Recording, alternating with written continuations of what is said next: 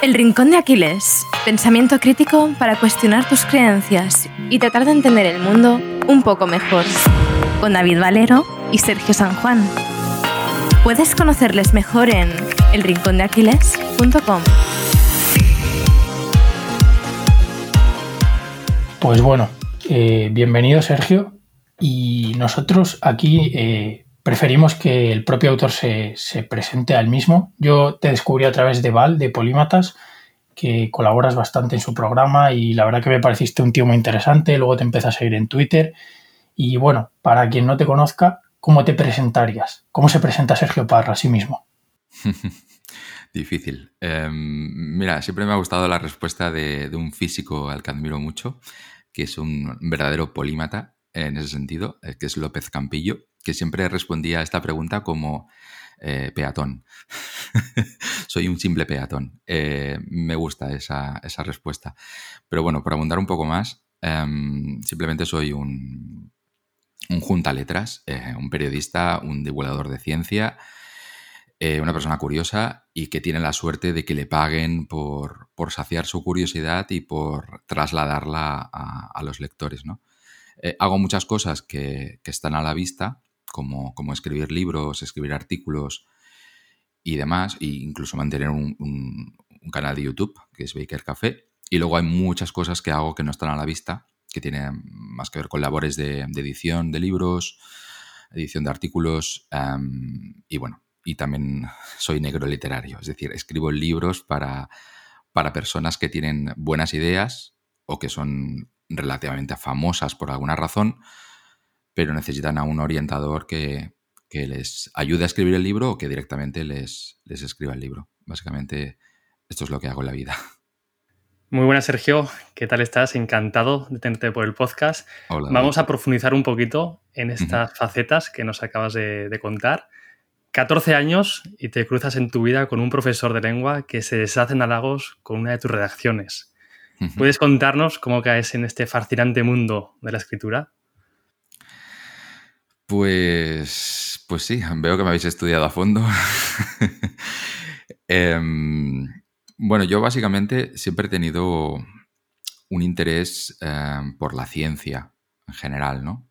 Ah, en parte por la educación un poco de mi padre y, bueno, en general siempre he, sido el típico lector de revistas como muy interesante y demás. Y yo siempre he sido de ciencias eh, puras, ah, pero de repente cuando empecé en el instituto, em, pues eso, pasó que nos mandaron una redacción. Eh, me presenté a ella y, bueno, se ve que el profesor em, alucinó y se deshizo en, halagos. E incluso me propuso que si le presentaba X número de redacciones eh, ese año, pues me iba a subir hasta la nota y todo. Como para incentivar, incentivarme que siguiera esa, línea. y, bueno, yo realmente no sé de dónde saqué esa habilidad natural para, escribir. Seguramente no era tan natural, sino que realmente siempre he leído mucho. En aquella época leía muchísima novela y supongo que algo te queda, ¿no? En el tiempo, vocabulario y demás. Y yo hasta ese momento realmente mm, nunca me había planteado escribir ficción. Es cierto que me gustaba mucho dibujar, que me gustaba contar historias, Supongo que siempre lo que me ha gustado es llamar la atención de la gente para que me den palmaditas en la espalda de alguna manera. Y dibujar era mi manera de hacerlo, pero cuando descubrí que tenía cierta habilidad para escribir y que era mucho más rápido hacerlo, porque dibujar es una cosa muy lenta, pues bueno, me picó, me picó el gusanillo y, empecé a hacerlo cada vez más en serio. Incluso este mismo profesor me planteó que podía presentarme a concursos literarios empecé, algo, empecé a quedar finalista, luego a ganar algún concurso. Y eso inevitablemente acabó produciendo cierta adicción en mí y adicción al, éxito. Y, y, fue abandonando un poco, a nivel al menos reglado, el, mundo de, las ciencias y acabé haciendo ciencia, esas letras puras. O sea, imaginaos el, cambio de, de, paradigma total, ¿no? Y básicamente eso es lo que pasó. Y si tienes que mirar hacia atrás, a ver, vamos a caer en la falacia narrativa, pero bueno, eh, si tienes que coger tres, cuatro, cinco momentos clave en tu carrera de escritor, ¿cuáles serían? Que digas esto y un poco esa secuencia de hechos. Hmm. Pues supongo que fue mm, el primer hito así importante fue ganar un concurso con la segunda novela que escribía, que se titula Frío, que es una historia de ciencia ficción, pero que no lo parece. Es decir, es ciencia ficción muy sutil. Tiene solamente un toque final de ciencia ficción, de hecho. Y, y fue para mí muy impactante porque mm, cuando me llamaron que había ganado, em, además de que, bueno, flipé, porque no me lo, esperaba, fui al, a la entrega de premios y, bueno, como sabéis, normalmente los premios uno se presenta con seudónimo. Y yo puse un seudónimo de mujer, no sé por qué, ¿eh? no, todavía no estaba ahí el efecto Carmen Mola. Fue algo... Bueno, es porque básicamente la protagonista era una mujer, con sus problemas sentimentales, de matrimonio y demás. Y cuando llegué allí, claro, el jurado se quedó flipando, porque dijo, em, bueno, nosotros pensábamos que iba a, iba a venir una mujer, pues ya entrada a la mediana edad, de 40 años y tal, y de repente ha aparecido un chaval de 19 años que ha escrito una novela en primera persona eh, pues presentando las típicas zozobras de una mujer que lleva años casada y que está hastiada de su matrimonio. Claro, nos hemos alucinado con tu capacidad de meterte en la cabeza de alguien, ¿no? Y yo creo que eso me, bueno, fue un gran incentivo para, para creer un poco en mis posibilidades, porque yo siempre he tenido esa sombra, ¿no? De, del, síndrome del impostor, ¿no? Esa especie de complejo de inferioridad. Y, y, el hecho de recibir esta, este halago, pues la verdad es que hizo, no sé, que de alguna manera pensara que podría algún día dedicarme a esto. Em, luego, bueno, pues fui ganando más premios y publicando algún libro y demás, pero también es cierto que el mundo de la literatura es muy, es muy difícil. Si no partes ya, o, tienes mucha suerte o, realmente eres famoso por alguna razón, es muy difícil, o ganas un gran premio, que normalmente los grandes premios ya están comprados, están escogidos de antemano, es muy difícil destacar. Así que supongo que mi segundo gran hito fue asumir que mm, en el mundo de la ficción no tenía mucho que hacer, que lo tenía muy difícil y que quizás podía meterme un poco en el mundo de la no ficción, es decir, contar cosas, porque en el fondo yo cuando escribía novela me daba cuenta que lo que más me, gustaba, lo que más disfrutaba hacer era contar curiosidades. Eh, ya sea mm, utilizando los personajes para ello o ya sea, pues, bueno, pasaba cualquier cosa y, aprovechaba pues para contar algo sobre la historia de ese objeto o alguna curiosidad meteorológica o cosas así. Y entonces, bueno, yo, yo era informático em, y un día decidí dejar el trabajo y darme dos años para conseguir vivir solamente de, escribir sobre, sobre curiosidades, sobre divulgación de todo tipo. Y entonces mm, busqué un trabajo que me permitiera mm, tener todo el tiempo para mí, para mm, buscar este sueño. Y ese trabajo fue vigilante nocturno. Así que durante dos años estuve trabajando por las noches en, una fábrica y básicamente tenía que estar ahí sentado, sin hacer nada más que eso. Y, eso también fue una manera de, que, bueno, de ser muy productivo, porque el tiempo cuando no haces nada mm, pasa muy lento. Y sí, puedes ver una película, puedes eh, ver una serie, pero cuando estás 8 o 10 horas, como estaba yo, y a veces de, lunes a domingo, eh, el tiempo se hace muy lento.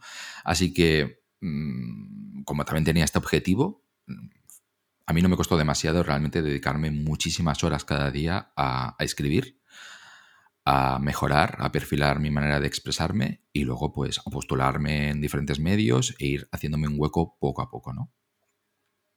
Sergio, si podemos encontrar un hilo común de tus artículos de alguno de tus libros, es la ciencia. ¿Qué es y cómo llegas a ella? Mm, yo creo que desde pequeño, siempre cuando he escuchado hablar una persona, no ya científica, sino que a una persona que hablaba desde un punto de vista científico, siempre me ha llamado mucho la atención. Cuando había, por ejemplo, un debate en televisión, veía que todo el mundo daba como opiniones eh, random, pero luego siempre había entre... Ahora no es tan común que haya un científico en los debates, pero cuando yo era... Yo tengo ahora mismo 43 años, ya tengo una edad, ¿eh? Cuando yo era, era niño, mm, recuerdo que en televisión española pues siempre había el científico, ¿no? O el, el divulgador. Y siempre cuando argumentaba, me daba la impresión de que sus argumentos eran mucho más sólidos de lo habitual. No estaban tan llenos de sesgos, a pesar de que yo no sabía lo que era un sesgo por aquel entonces. Y ya siempre me ha llamado la atención, ¿no? Por ejemplo, Manuel Toaria fue para mí uno de los primeros referentes. Un tipo que era, era el que presentaba el, tiempo en televisión española y luego se reconvirtió a divulgador porque era un tío muy carismático. Y yo me quedaba fascinado escuchándole. Y, y me hacía mucha gracia cómo desmontaba los argumentos de los demás, sobre todo cuando hablaba de, cosas sobrenaturales o de que ha visto un ovni y demás, y me sorprendía sus argumentos, ¿no? de cómo los desmontaba desde el magisterio de la ciencia. Así que siempre me ha llamado mucho la atención. Pero supongo que cuando leí eh, El mundo y sus demonios de Carl Sagan, con 17, 18 años, fue como de repente em, encontrar un manual donde había compendiado de manera muy coherente, muy bien explicada, todo aquello que yo ya más o menos había vislumbrado o tenía retazos en la cabeza. Y de repente fue como descubrir que allí fuera había todo un, conjunto de personas que examinaban la realidad con mucho cuidado e incluso sin fiarse, no, no fiándose de los demás, pero sobre todo no fiándose de uno mismo, ¿no? Y esto me llamó muchísimo la atención. Y a partir de entonces se convirtió casi para mí en, una religión. y, entonces, no sé, eh, poco a poco, em, bueno, empecé a leer más libros sobre el cerebro, sobre, sobre sesgos y demás.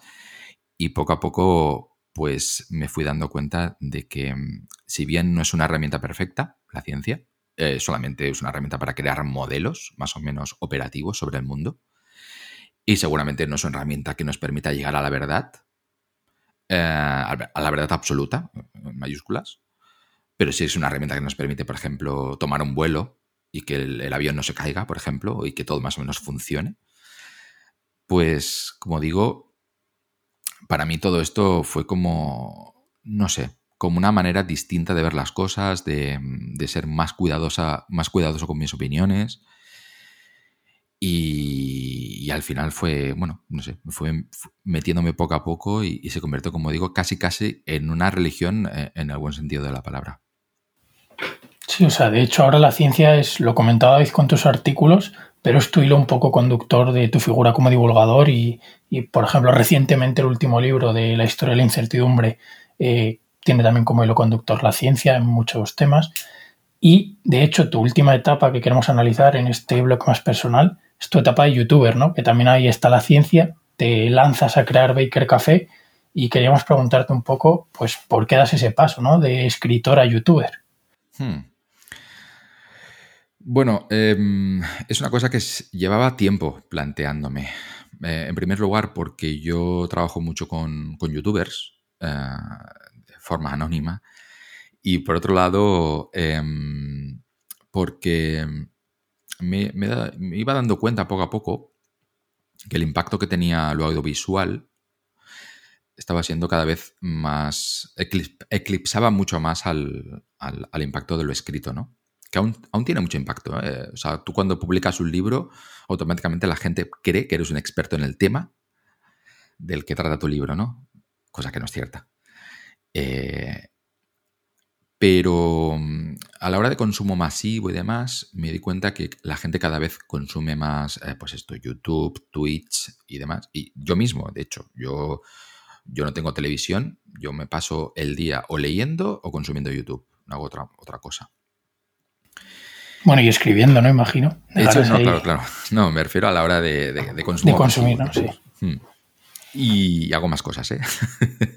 Además de todo esto. Eh, entonces, no sé, eh, era una cosa que me tiraba mucho y había visto también casos, ¿no? Me habían comentado la, la, sensación de feedback que recibías. Pero a mí hablar en público siempre se me ha dado muy mal, muy mal, muy mal. Yo soy de estar solo en plan monacal, en una habitación, en silencio, haciendo mis cosas y, perfilando como quiero expresar lo que quiero expresar, ¿no? Esto de hablar en tiempo, en tiempo real improvisando se me da fatal y sé que continuamente me estoy dejando cosas en el tintero o no estoy siendo del todo coherente, ¿no? Y me, da mucha rabia. Pero bueno, lo hice. Eh, y coincido, de hecho, con, la, con el encierro de la pandemia. Estaba en casa y dije, mira, estamos aquí, cada vez utilizando más Zoom y demás. Voy a hacer un experimento, a ver qué pasa. ¿Y, el nombre por qué? ¿Por qué Baker Café? Bueno, mm, en parte porque me gusta mucho el café y me gusta mucho la charla de, café, de cafetería, eh, tranquila y demás. También porque el café, y en Historia de la Incertidumbre lo explico, tiene una historia detrás muy interesante sobre, bueno, cómo promovió de algún modo el pensamiento crítico y la ciencia en general. Luego, si queréis, abundamos en ello. Y, también porque en Baker Street, que es donde vivía Sherlock Holmes, ¿no? Em, bueno, para mí Sherlock Holmes es uno de mis personajes de ficción favoritos porque utiliza la mente como herramienta para escrutar eh, y examinar la realidad ¿no? en función de las pruebas presentadas. De hecho, hay, hay cuentos y películas de Sherlock Holmes, incluso películas de los años 40, donde él ya se presenta como una persona escéptica y, y cuando hay un fenómeno sobrenatural intenta utilizar la razón para explicarlo. Con lo cual, para mí, Sherlock Holmes es un, es un héroe intelectual, ¿no? A nivel ficcional. Y bueno, simplemente hibridé esos dos conceptos para, el nombre. Entonces, como os decía, yo estaba ya encerrado y dije, bueno, voy a probarlo, a ver qué pasa. Hice un primer vídeo horrible, mm, pero bueno, ahí está, para quien lo quiera ver. Eh, y poco a poco me fui dando cuenta de que mm, yo no sé realmente por qué es, y es porque cuando ves a una persona a la cara, ¿no? Eh, y le, ves hablar ¿no? en tu casa, pues es como que le sientes más de la familia o no sé. Pero el feedback que he recibido en Baker Café, a pesar de que la audiencia es bastante marginal en comparación con lo que me pueden leer a lo mejor a través de determinados artículos de Shataka y demás, el feedback es impresionante. La gente se te acerca mucho más fácilmente, mm, te habla, mm, te propone incluso quedar eh, vamos a quedar a tomar un café, vamos a conocernos. Estoy haciendo un montón de amigos. Ya solo por eso ya vale la pena hacer el, canal. Estoy haciendo incluso aquí una entrevista con vosotros. Eh, todo esto sí que he recibido cosas de, haber escrito, pero ni mucho menos de esta magnitud y, a esta velocidad. Y con un proyecto tan, tan personal y tan marginal, ¿no? Eh, donde abordo temas que básicamente son temas que me interesan a mí que me interesan mucho y que dudo que a mucha gente le pueden interesar, ¿no? Al menos como yo los trato, porque son a veces, pues eso, muy, muy intelectualizados o muy sesudos o de no resolver apenas nada y solamente plantear dudas y dudas y dudas. Em, así que simplemente por, el, por la satisfacción personal y, lo que estoy recibiendo a nivel personal, em, ya me, vale la pena seguir con, Baker Café y seguir haciéndolo, aunque aunque me supone mucho tiempo y poco retorno económico. Pero, ¿y cómo ha impactado tu forma de aprender Baker Café? Porque David y yo, por ejemplo, desde que tenemos este podcast, uno de los principales, o sea, hemos, llevamos más de un año y cero euros y hacemos un episodio semanal, pero realmente la capacidad de aprendizaje, el forzarte en esa situación de tener que explicarlo, aunque seas impreciso, aunque te dejes cosas, aunque te equivoques, pero yo creo que acelera muchísimo tu aprendizaje. No sé si te ha pasado a ti también y cómo lo ves tú. Bueno, en mi caso, más que acelerar el aprendizaje en general, lo que hace es acelerar el aprendizaje de cómo sintetizar las cosas. Em, porque en la oralidad no es lo mismo que escribir, que puedes estar continuamente llamando a estudios y, hacer, hacer, pues eso, adendas, ¿no? Y, y, dedicar páginas y páginas a... y es más, es más editable también, ¿no? La escritura... Bueno, totalmente, totalmente. o sea, para mí, para, mí un libro es una síntesis de un cerebro. Por eso a mí hablar con la gente me parece un baile social mm, que reporta muchas satisfacciones de todo tipo, pero realmente, en comparación con un libro, mm, un libro equivale a millones de horas de conversación desde mi punto de vista. Si es un buen libro, evidentemente, porque es, está, está liofilizado el conocimiento. Está perfectamente hilvanado, eh, presentado, fundamentado, justificado, explicado, etcétera, etcétera, etcétera. Así que em, ahora esto no sé por qué lo decía. ¿Cuál, era la pregunta, Sergio? La de que cómo ha impactado a la hora de ah, aprender, crear contenido en Baker Café, eso es. Mm, pues como te decía, para mí ha sido más un aprendizaje de, bueno, de un tipo de, divulgación al cual yo no tengo ningún tipo de experiencia. Hace básicamente un año y poco que, estoy con Baker Café y, tengo muchas limitaciones en ese sentido. Yo siempre he sido el típico de en clase que no quería hablar en público. Lo he pasado siempre fatal. Soy una persona extremadamente tímida en ese sentido. O sea, a mí se me da muy bien quedar con una persona en un café y hablar tranquilamente. Con dos, te diría que también. Pero cuando hay más de dos personas, mm, ya, me, ya me bloqueo. Ya suelo eh, refugiarme en el mutismo y, contemplar la situación desde la barrera, ¿no? Eh, pues ya, ya, no te digo cuando tengo que presentar un libro, que a lo mejor hay 30, 40, 50 personas, o dar una charla y demás. Mm, estoy temblando como un flan. Y, y siempre pienso que lo estoy haciendo mal, que no estoy eh, siendo claro, que estoy saltando demasiado por conceptos complejos y demás. Así que Baker Café en ese sentido es enfrentarme cada día a esto, no de esa manera, evidentemente, porque estoy mirando a la cámara, pero luego, luego me, estudio a mí mismo en los vídeos y voy viendo mis carencias y, digo, bueno, aquí debes mejorar un poco esto o aquello. Así que para mí es un aprendizaje continuo a la hora de, pues de la exposición oral, ¿no? de enfrentarme a grandes audiencias y intentar eh, que haya la mayor claridad expositiva a nivel oral, que es una cosa que he conseguido a nivel escrito, al menos, creo, pero a nivel oral creo que aún, me queda bastante, así que para mí es un aprendizaje brutal eh, en ese sentido. Pues muy interesante, Sergio, esto que, que, cuentas. Y cerrando ya esta parte un poco más personal, voy a dar inicio al segundo bloque, que es un tema que Sergio y yo hemos tratado muchas veces en este podcast y nos interesa muchísimo, y es la educación que precisamente tienes algún vídeo en este canal de YouTube hablando sobre ella. Y te lanzo la primera pregunta para romper el hielo. ¿Qué papel juega la educación en cómo somos? Em, Facilita, ¿eh? Sí, difícil pregunta. Em, claro, primero que habría, habría, que definir qué es la educación. Si estamos hablando de educación reglada ¿no? o educación en general. La educación reglada, yo tengo una muy mala experiencia con la educación reglada. Yo creo que la educación reglada en general no ha impactado en mí, salvo en conseguir rebatir todo lo que me han enseñado, básicamente. O sea, casi todo lo que yo he aprendido en el colegio y en el instituto, incluso te diría que en la universidad, eh, no todo, pero gran parte de ello o es incompleto o directamente es falso. Em, o está obsoleto. Entonces, en ese sentido, soy bastante escéptico con el poder de la educación, incluso a la hora de, meter porquería en la cabeza. Porque a veces me da la impresión de que la educación no es más que un reflejo de la propia sociedad. Mm, en el sentido de que perpetúa algunos prejuicios, algunas ideas, algunos enfoques y no mucho más.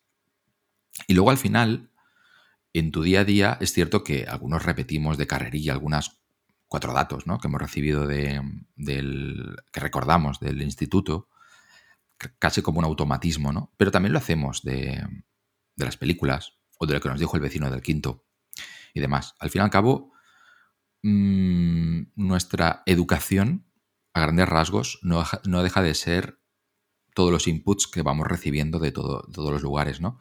Y hoy en día, como la educación reglada, mm, por diversos motivos, ha perdido bastante prestigio, eh, porque incluso hasta hace poco a lo mejor lo tenía en el sentido de que, bueno, si hago una carrera voy a trabajar, ¿no? Y esto ya no es así.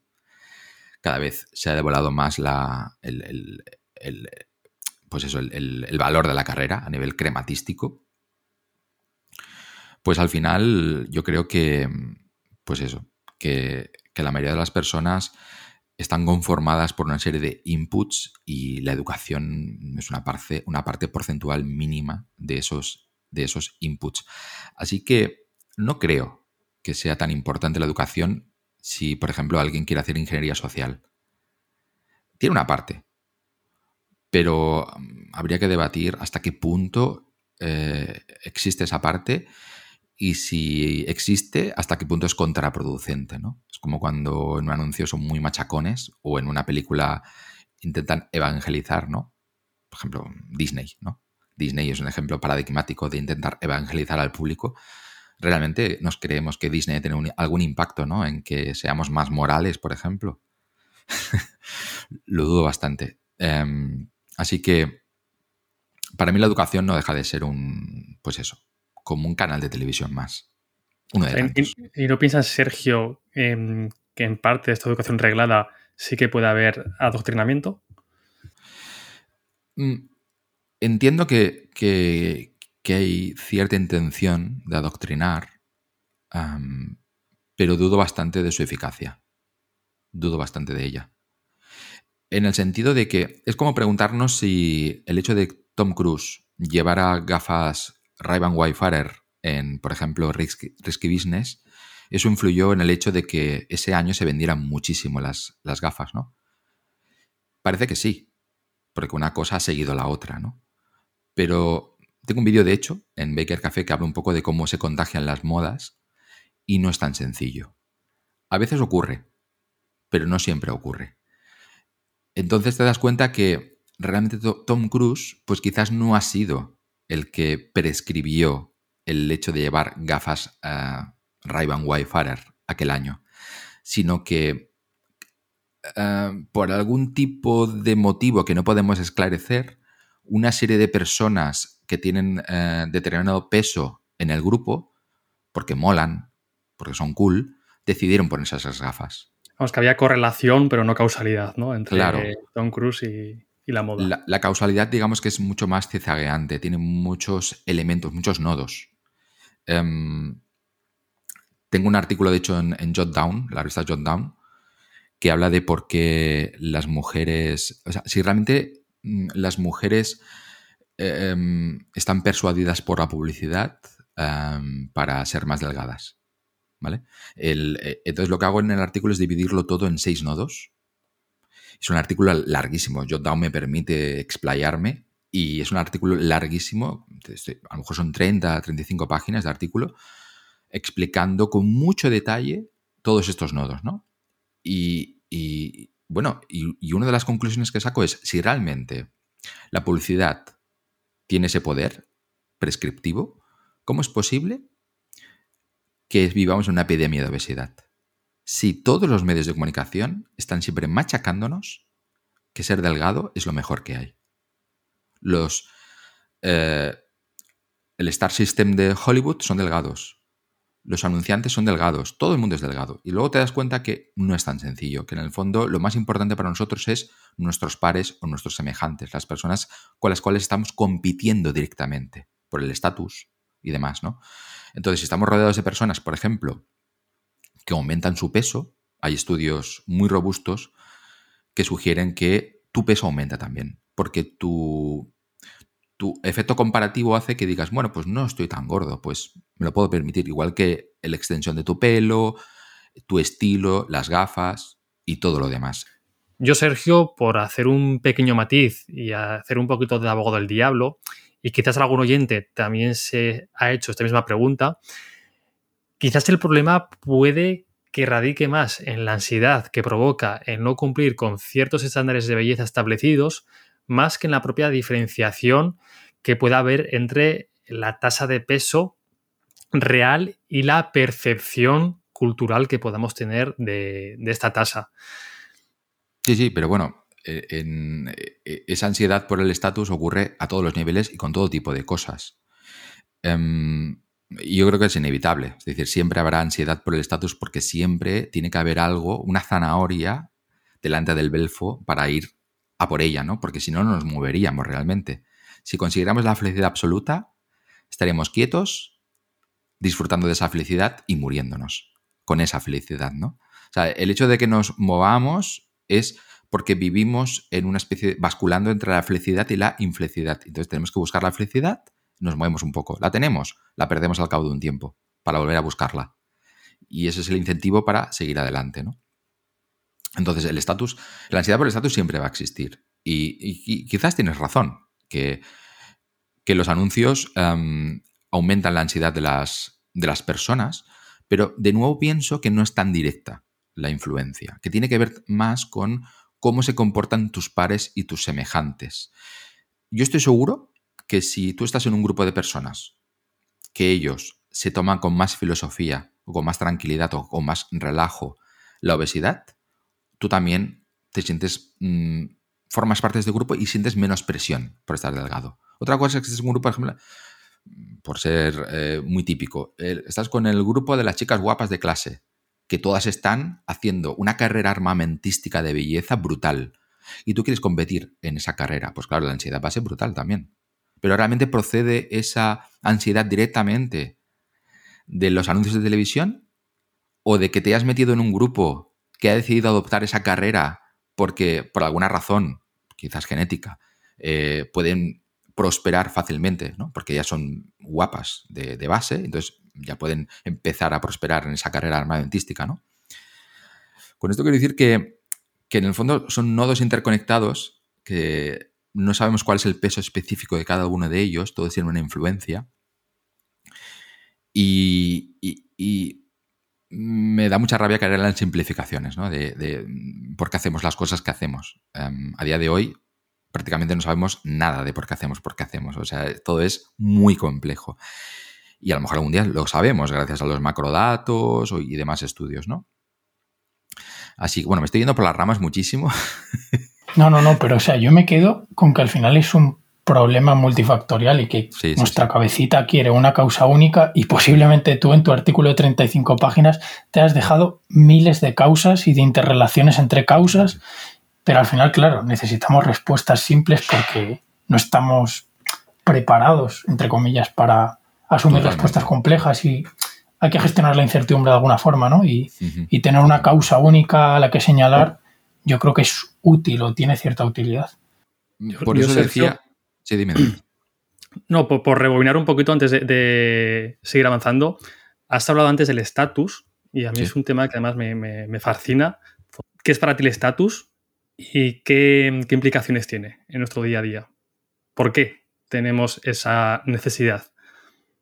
Mm, hay estudios muy interesantes que, que, sugieren que todos nacemos con de serie, nacemos con una especie de indicador sociométrico, es decir, un, un radar que eh, nosotros piensa que somos expertos copiadores, somos em, agentes meméticos, somos que copiar es una cosa muy difícil, parece que es una cosa natural y, realmente cuando programas un robot para que copie a otro mm, es un rompecabezas, porque si por ejemplo un robot quiere copiar a otro robot subiendo una bicicleta, ¿en qué debe copiarlo? ¿En todo exactamente? ¿En la misma posición que estaba haciendo el robot? Bueno, pues lo que hacen es copiar exactamente, sin, ningún tipo de variación. Sin embargo, los seres humanos somos capaces de copiar de manera creativa, en el sentido de que, por ejemplo, tu padre te enseña a montar en bici. Y tú te fijas en cómo lo hace para tú hacerlo igual. Pero tú imagínate que tu padre en ese momento dado eh, se aparta el pelo de la cabeza porque le molesta, ¿no? Tú no lo haces eso porque entiendes que es algo superfluo, que no va a influir en que pierdas el equilibrio y demás, porque copiar no solamente imitar exactamente lo que estás viendo, sino asimilarlo y procesarlo, ¿no? También. Es entender, ¿no? También lo que estás haciendo. Claro. Entender el contexto y todo lo demás. Entonces, tenemos una especie de... Eh, nuestra manera de aprender. Básicamente, copiar es nuestra manera de aprender. Por eso, nuestro acento a la hora de hablar es exactamente el mismo acento que tienen las personas que nos rodean eh, nuestra manera de ver el mundo también, nuestra manera de comportarnos, nuestros códigos indumentarios, la educación y demás. Entonces, mm, dado que somos expertos copiadores, ¿qué pregunta me habías hecho? Perdón, me voy mucho por las ramas. ¿Qué es el estatus? Había dicho. Dado que somos expertos copiadores, como decía, nacemos con un indicador sociométrico de serie que nos eh, indica continuamente qué posición ocupamos en el grupo. Em, si estamos por encima de este, estamos por debajo, si nosotros somos el listo, si somos el gracioso, y en función de nuestras características innatas y las características innatas de los demás, decidimos dónde prosperar todo esto de manera inconsciente. Y esto ya pasa en niños, ¿eh? En niños de 3 y 4 años ya empieza a ocurrir. Simplemente te quería lanzar una breve pregunta que te la voy a plantear de manera muy reduccionista y muy simplificada pero creo que se va a entender bien el concepto.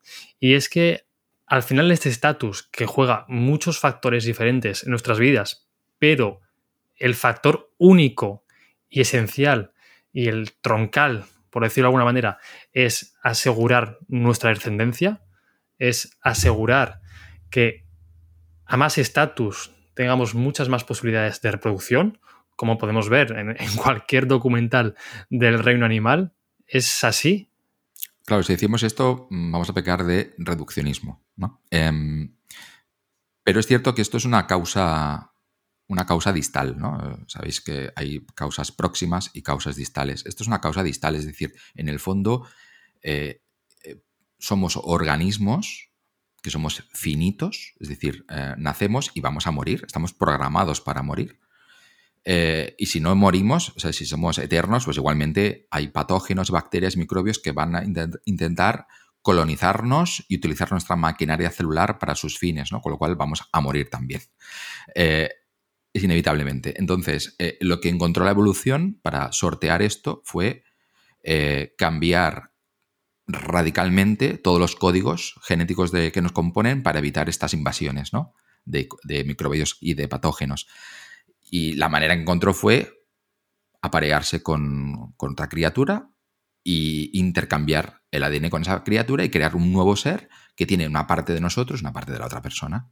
De, esa manera es como que seguimos existiendo, pero mm, de golpe hemos cambiado ¿no? muchas cosas. Con lo cual somos como la misma persona y una nueva persona. Y de esa manera podemos seguir, tenemos una cuota de años para seguir adelante, ¿no? Unos años más, hasta que nos volvemos a reproducir.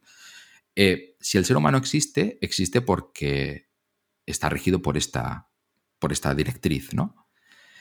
Con lo cual, al final, evidentemente, hay muchas... Eh, todo lo hacemos por esto, o sea, por vivir, para sobrevivir y para reproducirnos. Evidentemente, mm, como somos máquinas muy complejas, hay muchos, muchos, em, ¿cómo diríamos?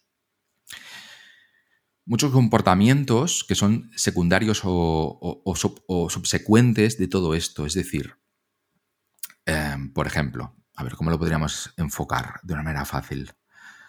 Em, es como que, ¿por qué nos gustan, por ejemplo, los paisajes? Ah, dicen algunos psicólogos evolutivos que los paisajes pues, son lugares donde podemos encontrar, eh, por ejemplo, un bosque frondoso, podemos encontrar alimento y demás, ¿no? Si os fijáis, eh, eh, la razón distal de por qué nos gusta un paisaje es porque nos permite sobrevivir. Ahora bien, también se activan a lo mejor circuitos que tienen que ver con el placer estético. Con lo cual también hay una explicación, ¿no? En plan, la explicación estética, el placer estético. Pero a su vez, ese placer estético depende troncalmente de la supervivencia. Es decir, que la supervivencia es como un tronco y todas las demás cosas son ramas que tienen también su utilidad, pero que nacen de ese tronco. Quizás así lo explico un poco mejor. Estoy simplificándolo muchísimo, ¿eh? perdonadme los psicólogos evolutivos y demás. Entonces, yo creo que el estatus forma parte del tronco en el sentido de que nos proporciona la supervivencia. Es decir, em, en función del estatus que tenemos, em, seremos o no excluidos del grupo. Nosotros no estamos hechos para vivir en soledad. La soledad nos mata. Necesitamos de la asistencia de los demás.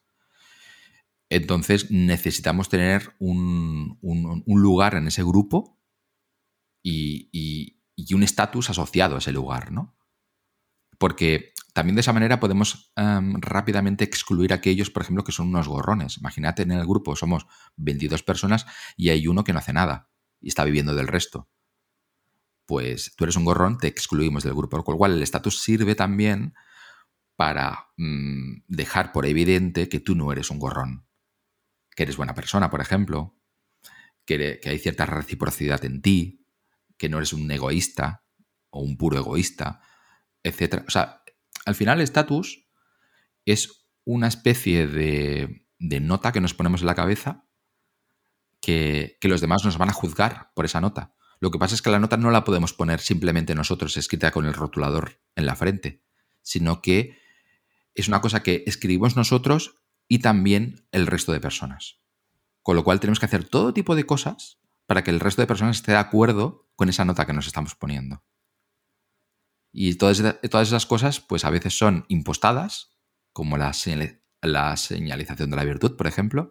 Yo soy muy bueno, me preocupo muchísimo por la gente del tercer mundo, ay, qué mal lo paso, que puede ser fidedigno, pero tampoco lo sabemos, ¿no? O puede haber incluso cierto, cierto placer mm, profundísimo a la hora de ayudar al prójimo, con lo cual también uno cabría, preguntarse si está siendo em, eh, benefactor o simplemente estás siendo un egoísta, porque estás mm, alimentando tu propio goce, ¿no? Ayudando al, resto. Es lo que se llama el chute del buen samaritano, ¿no? Y le pasa a mucha gente, pero tampoco le pasa a todo el mundo. Con lo cual, como no podemos saber realmente qué es lo que motiva de verdad individualmente a todas las personas, pues lo que hacemos es em, hacer cálculos de lectura mental sobre lo que está pasando por la cabeza de esa persona. ¿Esta persona realmente me ayuda por interés? ¿Me ayuda de verdad? ¿Sabes? O, estoy con mi pareja, mi pareja me quiere de verdad, me quiere solamente por mi dinero. Con lo cual, eh, esto es, es, de nuevo una carrera armamentística de eh, señalizar lo que somos, que los demás se lo crean eh, y hacer cosas también a veces impostadas para que evitar que haya dudas sobre algunas cosas que decimos. ¿no? De hecho, dicen em, algunos psicólogos evolutivos que cosas como llorar, por ejemplo, además de tener determinadas funciones biológicas, también es una manera de em, certificar frente al otro que lo que sientes en ese momento es tan fuerte, es tan fidedigno, es tan de verdad que hasta lloras, que es algo, mm, puede ser ridículo o embarazoso en un momento dado, ¿no? Pero luego hay personas que son capaces de fingir el lloro. Con lo cual, ya te digo, es siempre es una carrera armamentística de, eh, intentar saber lo que piensa el otro por saber si te puedes fiar o no de él. Y que también eh, lanzar hipótesis de lo que piensa el otro, volvemos a caer en la simplificación. O sea, que habrá parte de egoísmo, habrá parte de también por su dinero, habrá parte de... O sea, que se puede explicar por múltiples causas. Pero claro, volvemos a nuestra maquinaria que salta a. Sí, creo que al final se extrapola a cualquier, tema, a cualquier tema que hablemos en este podcast. es imposible en un solo podcast, bueno, en uno o en cien o en mil, hablar sobre todas las causas y todas las variables y factores que, rodean a un tema. Entonces, de partimos de esa causa de que estamos simplificando cualquier argumento que, propongamos. Pero abundando en lo que dice Sergio, eh, esto de, hacer lectura mental ¿no? del otro, de, de realmente eh, valorar sus intenciones, eh, eh, mm, ni de lejos es una herramienta poderosa ni, ni, válida de entender el mundo de verdad, ni saber de verdad lo que está pasando en el otro. Simplemente es, yo creo, una herramienta operacional de, bueno, que más o menos da cierto resultado y que nos permite seguir adelante. Muchas veces nos equivocamos, pero la mayor parte de las veces sí quedamos con aquella persona que es honesta y que nos va a ayudar. Luego, no, a lo mejor hay una puñalada trapera que no esperábamos y morimos en el intento. Pero la mayoría de personas han seguido adelante, ¿no? Es como, por ejemplo, el, montón de parches evolutivos que tenemos que, no son perfectos, hacen de nuestro cuerpo pues un aparato bastante mal hecho en general. Eh, nuestro ojo, por ejemplo, está montado al revés, eh, no percibe bien las cosas, hay puntos ciegos y demás, pero como nos permite más o menos seguir adelante y esquivar una, un depredador, pues el ojo sigue. ¿no? Es, en evolución, por ejemplo, se dice mucho que no, en verdad, eh, es satisfacer lo necesario para seguir adelante, no buscar la excelencia. Con lo cual, a la hora de leer la mente de los demás, no buscamos ser em, analíticos nivel Sherlock Holmes, sino ir tirando. Es suficiente. Sí, o sea que tenemos un hardware para ser útil, pero no tenemos un hardware óptimo, por así decirlo, ¿no? Por resumirlo en una frase. O y queríamos pasar a otro factor de estos miles factores, de los miles de factores que hay, que es el lenguaje, ¿no? Que se habla mucho ahora y estamos viendo cómo la clase política en cierta forma quiere meter la mano al lenguaje, que lo hablabas en un vídeo tuyo de esto que ahora no se puede decir patria, que hay que decir matria, ¿no? Por, o usar las es o eh, cosas similares que estamos viendo en la, en la actualidad. Y quería preguntarte un poco, pues, qué nos dice la ciencia o qué has leído sobre el tema, sobre cómo influye el lenguaje en nuestra forma de pensar y si realmente, a mí me gusta mucho el libro de Orwell de 1984, si realmente el tocar el lenguaje y meter la mano puede llevarnos a esa distopía o a esa situación o no. Es curioso porque esto entronca con lo del estatus. Yo creo que parte o gran parte del hecho de que la gente diga matria y otras, o ellos y, y ellas y ellas, tiene que ver con el estatus, en el fondo. Es señalizar la virtud de decir, estoy tan preocupado, tan concernido, ¿no? Por lo que le pasan a estas minorías o, por los problemas del mundo, que voy a adaptar mi lenguaje para demostrarlo, ¿no? Em, no te cuesta mucho hacerlo, es como vestir de determinada manera o ponerte un pin, ¿no? Reivindicativo.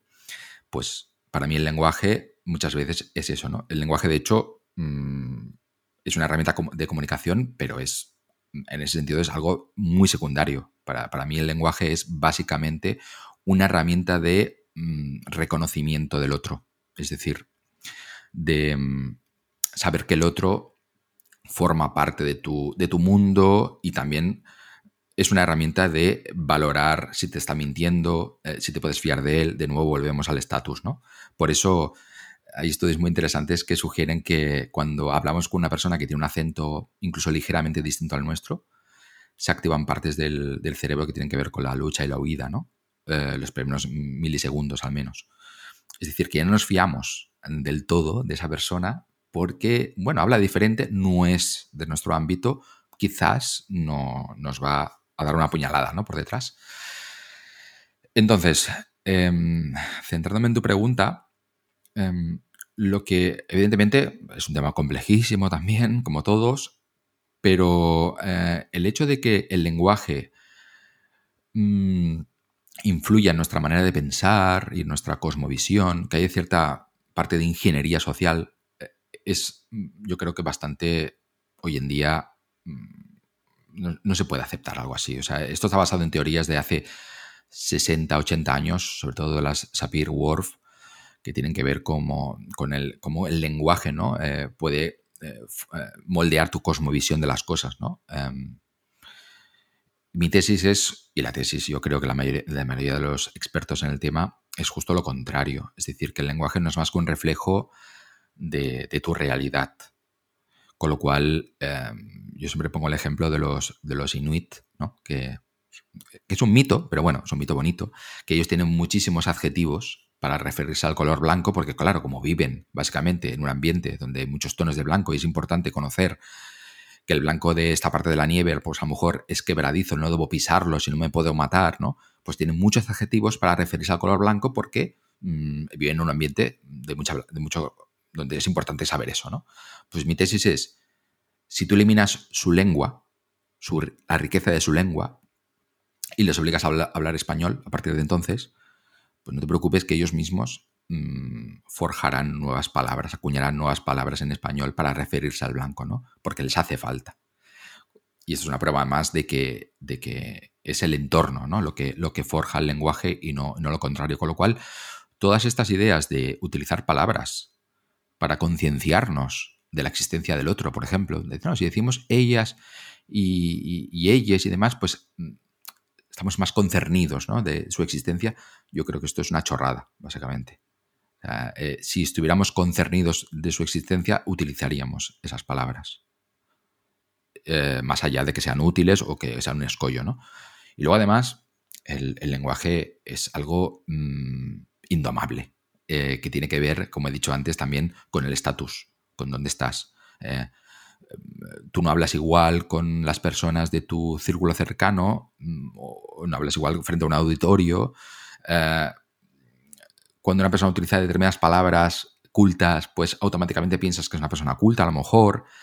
Es decir, que el lenguaje también es una herramienta, como, como el código indumentario y todo lo demás, mm, tan de pose que, que al final es como lo que decíamos del llorar, ¿no? Eh, ¿Realmente estás llorando de verdad porque estás concernido?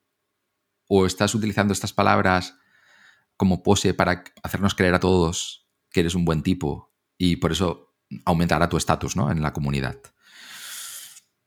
Yo creo básicamente lo resumiría en esto. Em, y luego hay una... Fuera de micro, hemos estado hablando de una, de una película que es La Llegada, que os recomiendo que veáis, que es de ciencia ficción, que, que, habla de este tema, de cómo, de cómo el lenguaje puede cambiar tu manera de percibir el mundo, ¿no? Hasta el punto de que si tú aprendes el idioma de unos alienígenas, que tienen otros mecanismos psicológicos totalmente distintos a los nuestros, al final serás capaz de ver algo que no ves ahora y que ellos sí que están viendo. Algo sobre el tejido del espacio-tiempo. No voy a hacer mucho spoiler. Y, es muy bonita la historia.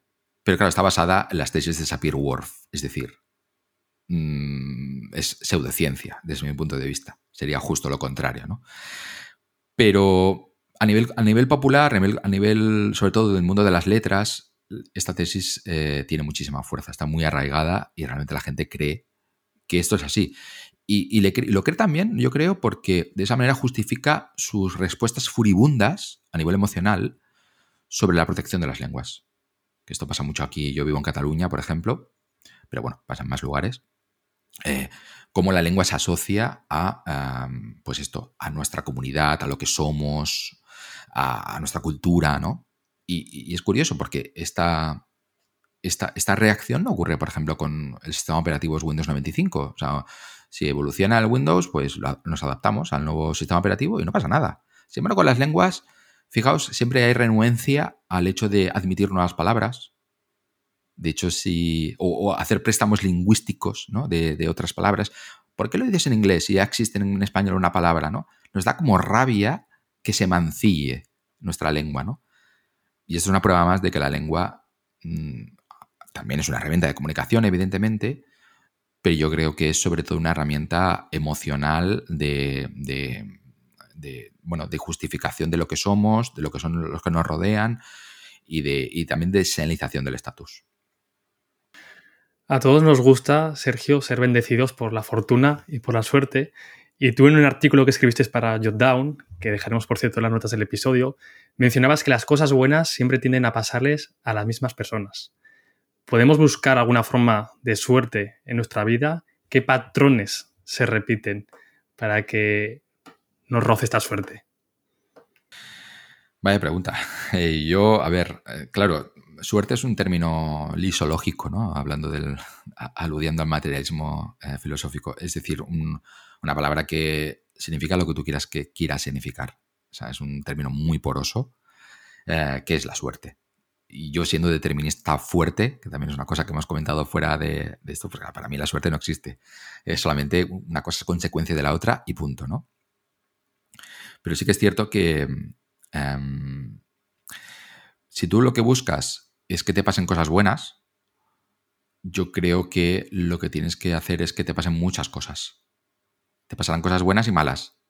Pero si haces muchas cosas diferentes y, tomas caminos eh, poco frecuentados o, te atreves a, no sé, a probar cosas, eh, yo creo que es más fácil que, evidentemente, vas a, pasar cosas malas, pero bueno, si pasan cosas malas, pues bueno, las toleras como puedas, las evitas, intentas quedarte solamente con las buenas, ¿no? Hay un, hay un libro escrito por un periodista que, de la cual se hizo una película luego, la película de Jim Carrey. Mm, o sea que la adaptación es un poco así. Pero bueno, el, mensaje es muy bonito. Es, Yes Man, que es um, Di que sí, la tradujeron aquí en, España, que es una secta. Bueno, el tema va que es un tipo, que es Jim Carrey, que no le gusta pues, salir de casa, quedar con los amigos, siempre está pasando de todo, eh, tiene una vida abúlica, ¿no? Y al final acaba metiéndose en una secta que es la secta del sí, que es decir sí a todo a todas las propuestas que te vienen, a todas las cosas que te pasan. Y de esa manera es como conjugar la suerte, en el sentido de que están pasando de tantas cosas que no puedes ni imaginarte y estás tomando tantos caminos que al final de todo ese barullo seguro que sacas cosas que pueden serte útiles o pueden ser interesantes en tu vida posterior, ¿no? Em, no sé hasta qué punto esto es científico, pero como la suerte tampoco es un tema científico, pues bueno, yo creo que esta respuesta ligeramente poética puede, puede responder o calmar las zozobras de quienes busquen respuestas sobre la suerte.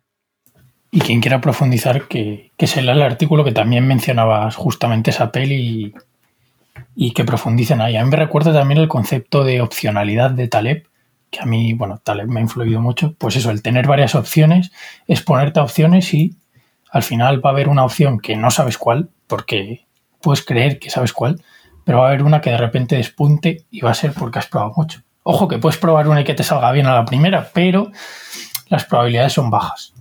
Es como si ahora, por ejemplo, te quedas en el paro y dices, ¿y ahora a qué me dedico, no? Mm, para hacer esta pregunta, que es muy legítima, pues a lo mejor sería interesante saber cuántos, cuántos tipos de trabajos hay en el mundo. Seguramente en tu horizonte mental no hay ni un 1% de los trabajos reales, porque ignoras todo lo que hay ahí fuera. Sin embargo, si conoces a más gente, te mueves, pruebas cosas, descubres océanos que explorar y dices, ostras, no sabía yo que existía esta, esta rama laboral y me gusta, voy a dedicarme a ello, ¿no? Un poco la teoría de falla rápido de talento, ¿no? Eh, prueba muchas cosas y cuando veas que más o menos estás acertando, pues ya eh, baja marchas y, empieza a profundizar. Totalmente. Animamos a la gente a que, a que pruebe cosas. Si está que diga que sí a todo, a todo. Hombre, depende de la fase en la que estés. Si, por ejemplo, estás ya saturado y lo tienes claro, yo creo que... Y con cabeza también, ¿no? Con esto hablamos con Javier Recuenco, que no sirve de nada acertar por puro azar, entendamos el azar, em, y no saber por qué has acertado, porque no es replicable. Eh, si lo miramos desde un punto de vista, por ejemplo, empresarial, de montas un negocio, fallas 10 y el 11 te va bien, pero realmente no sabes qué ha pasado para que te vaya bien. Por lo tanto, no vas a saber replicarlo. Entonces también que esto de fallar rápido es un poco... Hay que, coger todo hay que cogerlo con pinzas, ¿no? Eh, intenta entender también lo que haces y a lo que dices que sí. Al no final tampoco un, burro motivado. eso es. Al final todo es una especie de báscula contextual. Eh, en función del contexto, tienes que inclinar ligeramente hacia un lado o hacia otro. Es decir, ¿quiero ser más el Capitán Kirk o el señor Spock? Pues depende depende del momento, ¿no? Eh, porque si siempre estás en un lado, pues si eres el Spock, acabas pues eso, con la parálisis por análisis y no haces nada, nunca tomas ninguna decisión. Y si eres el Capitán Kirk, pues acabas eh, tomando muchas decisiones audaces y a lo mejor una de ellas acaba matando, ¿no? Con lo cual em, hay que ir basculando, yo creo. Y que es difícil, claro. Y eso es, eso es un poco el, oficio de, de, vivir, ¿no? Que es un oficio muy duro que vas aprendiendo sobre la marcha cuando crees que más o menos lo dominas, dices, bueno, ya me he hecho viejo y me toca morirme. Con lo cual. Bueno, la vida tiene, tiene esas cosas curiosas. Y si os parece, eh, a ver, vamos a avanzar un poquillo. Eh, nos dejamos muchísimos temas, Sergio, por tocar, pero vamos a avanzar a la parte de la infosfera, ¿no? Que es un concepto que mencionas en uno de tus vídeos. Y a mí me parece muy curioso y muy interesante y muy útil, sobre todo, que es esa burbuja de información de la que nos rodeamos, ¿no? Y de cómo los autores que lees, los libros que lees, pues construyen tu propia infosfera. Entonces yo quería preguntarte por, primero, ¿qué consejos le darías a alguien que quiere construirse esa infosfera o que se está planteando cómo mejorarla? Mm, eh, tengo un libro que se llama Cultiva tu memesfera, que habla precisamente de, esto. Parece que es un libro de autoayuda, pero eh, lo que trato de, expresar en este libro es un poco lo que he apuntado antes, que somos expertos copiadores. Siempre estamos copiando lo que nos rodea y los referentes condicionan nuestras limitaciones, lo que podemos hacer o no, hasta dónde se puede llegar, qué, trabajos existen, como decíamos antes, ¿no? Con lo cual, em, rodearte eh, de una burbuja memética interesante y rica es fundamental para ti, a todos los niveles, a nivel de, no solamente cultural, sino a nivel de salud, a todos los niveles. Con lo cual, em, yo creo que hay que conducirse por la vida en ese sentido como quien va al gimnasio a cultivar sus músculos o a mantenerse saludable. Em, hay que ser muy... Hay que me gusta una frase que es, hay que podar tu, tu memesfera con, con, la, con la paciencia de un horticultor con mucho cuidado. Y, aunque duela, a veces hay que quitar las malas hierbas. Y aunque te dé pereza, también hay que, hay que dejar ah, que arraiguen nuevas semillas, ¿no? Mm, semillas de todo tipo. Entonces, eh, obviamente yo no te voy a decir ahora qué es lo que tienes que hacer para, que tengas una memesfera rica, porque eso ya depende también de tu, como dice Recuenco, tu persona técnica, es decir, tu, manera de ser, tus intereses eh, que están condicionados por tu propia biología, tus propios niveles neuroquímicos, tu propia huella genética. Con lo cual hay gente que prefiere esto, aquello, y, en función de eso, pues debe, debe crear pues un ambiente ¿no? donde, donde sea propicio. ¿no? Pero es importante que si tenemos objetivos concretos, tengamos en cuenta el poder del ambiente, que a veces queda un poco, da la sensación de que todas las cosas las conseguimos por nuestro propio esfuerzo individual, ¿no? En plan, por ejemplo, em, estoy sobrado de kilos y quiero adelgazar. Pues tengo que esforzarme, ¿no? Voy a ir al gimnasio, voy a hacer una dieta, y es algo como a título individual, ¿no?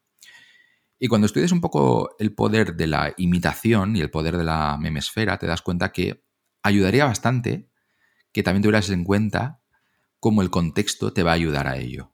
No estoy diciendo, obviamente, que en la nevera solamente, solamente haya brócoli, no solamente es eso, sino que a lo mejor em, estás em, en un ambiente obesogénico, en el sentido de que, mm, pues, con tus amigos siempre vais a los mismos sitios, a cenar, que tienes amigos obesos o que no cuidan su salud. Es decir, que una manera de incentivar el cuidar tu salud, además de sacar fuerzas de los yacimientos de tu propia persona, es rodearte de personas que ya cuidan su salud.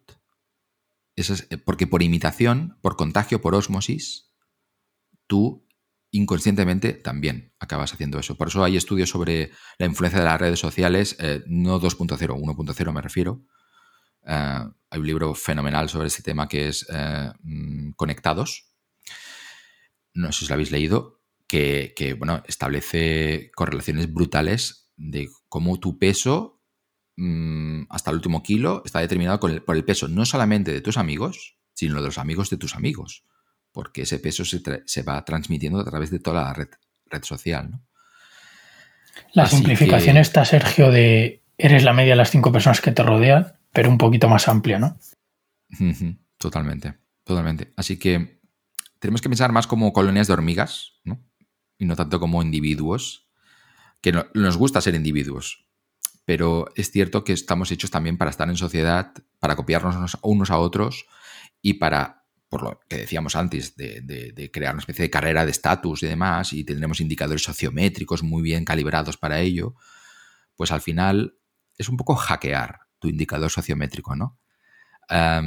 si tú sabes que inconscientemente vas a estar comparándote con los demás y vas, vas a hacer las cosas para obtener ese estatus, oye, pues si te rodeas de determinadas personas, inconscientemente vas a ir por ese camino, ¿no? O sea, es, una gran ayuda.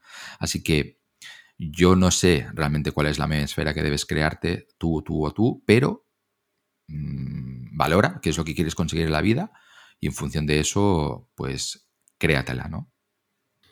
Totalmente de acuerdo, no, subestimemos ¿no? la influencia que tiene el entorno sobre nuestras acciones. Y ya para cerrar esta entrevista, eh, como no puede ser de otra manera, en coalición a la pregunta que te ha hecho Sergio, ¿qué autores han influenciado la infosfera de Sergio Parra? Bueno, mm, antes he mencionado a Carl Sagan, el mundo de sus demonios. Mm, obviamente ese libro para mí fue como la, llegada al, mundo de la ciencia de manera mm, ordenada. Luego, eh, mi filósofo favorito, que también es neurocientífico, es eh, Daniel Dennett. Eh, tiene libros como Romper el hechizo, tiene algún libro también sobre el libre albedrío, muy interesante. luego, con sus fallas que las tiene Steven Pinker, me parece fundamental, sobre todo el libro La tabla rasa, que es mi libro favorito. Es un libro para desmontar mitos muy arraigados a nivel cultural. Un libro que, también me ha fascinado es Compórtate de Robert Sapolsky. Sapolsky es, eh, bueno, en fin, un genio desde su punto de vista. Em, sobre temas así más de, cómo nos relacionamos con los demás, aparte de conexiones y eso, pues eh, recomiendo a Yochai Benkler, que tiene un libro que se llama El pingüino y el leviatán, que también es muy interesante sobre estos temas. A nivel más cultural, más de... Eh, yo tengo una obsesión sobre cómo se producen los cambios sociales a nivel de revoluciones y demás. Si es realmente la revolución el que hace el cambio social o es el cambio social larvario el que del cual emerge la, revolución. Es decir, que no hay revolución que cambie el mundo, sino que el mundo va cambiando y de ahí van saliendo revoluciones como signos de ese cambio. es un libro que me parece maravilloso, que es Revelarse vende, de, Joseph Head. Es un libro brutal en ese, sentido. Y, cuando estéis un poquito así de bajona, pues eh, Hans Rosling me parece un optimista racional fundamental para entender un poco cómo va el mundo a mejor y tener datos mucho más objetivos sobre, sobre nuestro entorno, más allá del ruido mediático de los periódicos y de los medios de comunicación viejas. Y Sergio y yo, cuando estéis demasiado optimistas, os recomendamos que leáis a Schopenhauer para un poco equilibrar la balanza. Eso es. sí, claro, claro. Hay que tener para todo, para cuando estás bien y cuando estás mal. y bueno, Sergio, quien quiera profundizar un poco, dónde te puede encontrar, eh, cómo te puede seguir, cuéntanos un poco. Bueno, yo creo que si me seguís por Twitter, mm, ahí básicamente podéis ir tirando del hilo. Y luego, pues, donde más escribo actualmente es en, en, Shataka, eh, muy interesante. Y, luego, bueno, pues en Baker Café estoy, estoy intentando subir todos los vídeos que puedo cuando tengo algún tiempo libre. y básicamente es eso. Pues dejaremos todos los links para que la gente te encuentre rápidamente en las notas del episodio. Y una vez más, Sergio, muchísimas gracias por regalarnos tu tiempo. Ha sido un placer charlar contigo. El placer ha sido mutuo y bueno, adelante con este proyecto que es muy chulo. Y nada, nos seguimos escuchando. Fuerte abrazo. Gracias. Hasta otra. Si te ha gustado este episodio, compártelo. Puede que a alguien le sirva. Y si quieres estar al tanto de todo lo nuevo, no te olvides de seguirnos en redes sociales y en nuestra web elrincondeaquiles.com.